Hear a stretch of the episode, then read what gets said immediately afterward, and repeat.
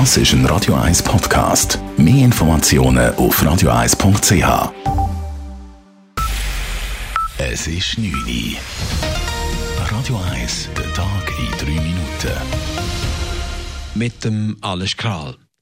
Die Baumärkte und Gartencenter sind am ersten Tag der Wiedereröffnung erwartungsgemäß überrannt worden. Sie durften heute Morgen sowie auch Coiffeure, Kosmetikstudios oder Zahnärzte den Betrieb wieder aufnehmen.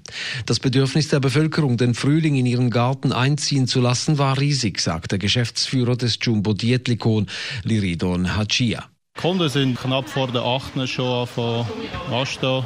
Die Schlange hat sich gebildet, etwa 200 Meter lang, bis wir den Laden aufgemacht haben.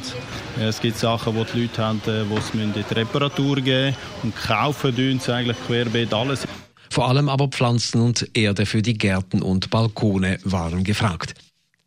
Die Kurve der Fallzahlen in der Schweiz flacht weiter ab. Seit gestern wurden 103 neue positive Tests auf den Coronavirus gemeldet.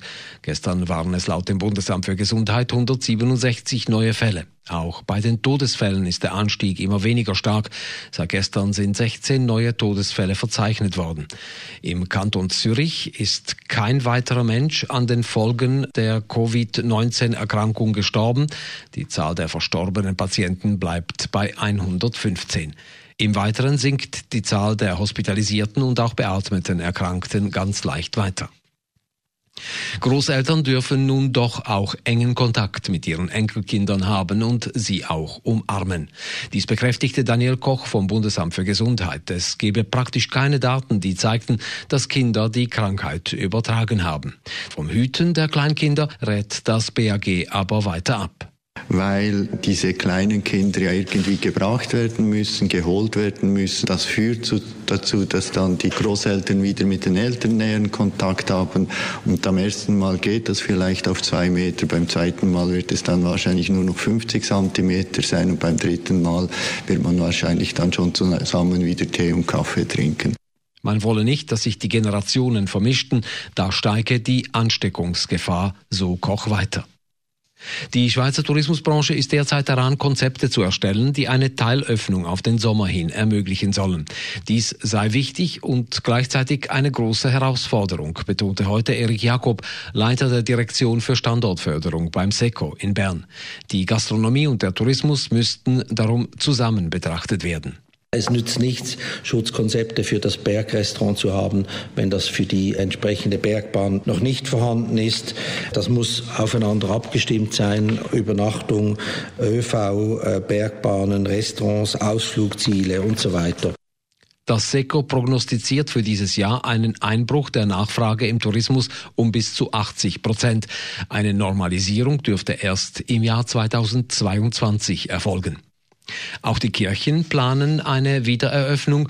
Die Schweizer Bischofskonferenz hat ein Schutzkonzept vorgestellt, wie trotz Corona-Pandemie wieder Gottesdienste gefeiert werden können. Es soll gelten, sobald der Bund das Versammlungsverbot lockert. Der Zugang zur Kirche solle auf ein Drittel der Besucherkapazität beschränkt werden. Dazu wird ein Anmeldesystem mit Platzreservation empfohlen. Das Weihwasserbecken müsse leer bleiben und das Kollektekörbchen geht nicht mehr von Hand zu Hand, sondern wird beim Ausgang hingestellt.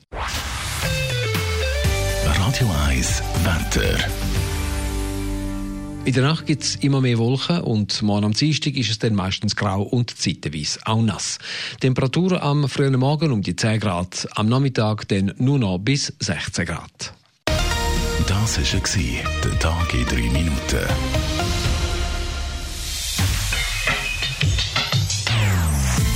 Non-Stop Music auf Radio 1.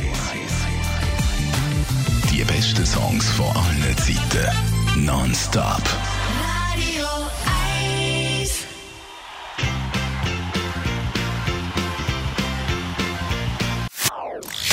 Das ist ein Radio 1 Podcast. Mehr Informationen auf radio1.ch.